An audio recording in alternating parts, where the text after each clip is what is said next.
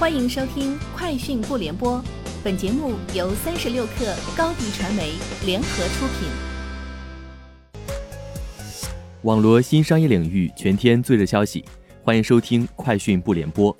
今天是二零二一年一月十二号。腾讯音乐人今天发布二零二零年度盘点报告，报告显示，在享有独家激励收益的音乐人中，超过百分之八十五的音乐人总收入增长百分之五十以上，超过百分之六十的音乐人总收入增长百分之百以上，全平台年播放量近三千亿，同比增长近百分之五十，全平台原创歌曲数超一百万首，总入驻音乐人达十八点八万，年增长达百分之一百三十一。据三亚发布消息。中共三亚市委宣传部今天上午和支付宝签订数字城市创建与推广协议，双方将在政务信息、市民办事、旅游交通、教育公益、绿色环保等多方面进行数字化升级，对酒旅、公交出行、海鲜市场、购物食宿等多场景进行数字化改造，探索数字城市建设的新途径。二零二零胡润世界五百强榜单于今日发布。苹果公司以十四万亿人民币价值成为世界上最值钱的企业，其次是微软和亚马逊，价值均超过十万亿元。Alphabet 排名第四，价值八万亿元。世界上四家价值上万亿美元的公司一年内增加了十七万亿元，相当于印度 GDP，总价值达到四十四万亿元，占胡润世界五百强的百分之十三。近日，国际奥委会。资深高级官员庞德对延期一年后的东京奥运会能否在今夏按时举行时表示非常不确定。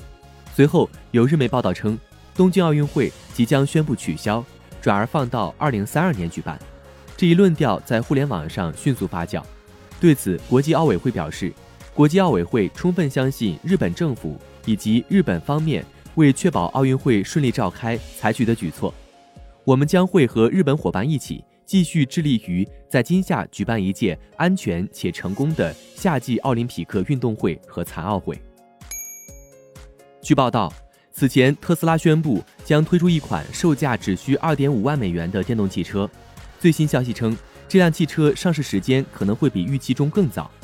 最近有报道称，特斯拉将在中国建立研发中心，而且当前特斯拉正在中国招聘设计负责人。外界猜测。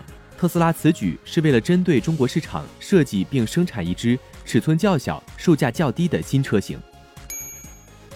据报道，软银集团旗下 Vision Fund 已经售出部分 Uber 股份，价值约二十亿美元，而 Uber 股价最近已经上涨。软银提交给美国证券交易委员会的资料显示，一月七号，软银愿景基金旗下软银开曼子公司出售三千八百万股 Uber 股票。平均价约为五十三点四六美元。出售之后，软银还持有一点八四二亿的 Uber 股票。索尼在 CES 二零二一上展示了其新款 AirPick 无人机，由此进军无人机市场。这款新型无人机是能够搭载阿尔法相机的最小无人机，专门用于视频内容制作和专业摄影。索尼表示，正在探索使用无人机拍摄风景和城市风光。通过追踪拍摄上次 CES 发布的 Vision S 概念车，展示了 AirPic 的效果。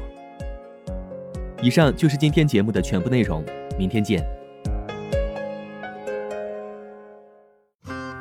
欢迎添加克小七微信 qi 三六 kr，加入三十六氪粉丝群。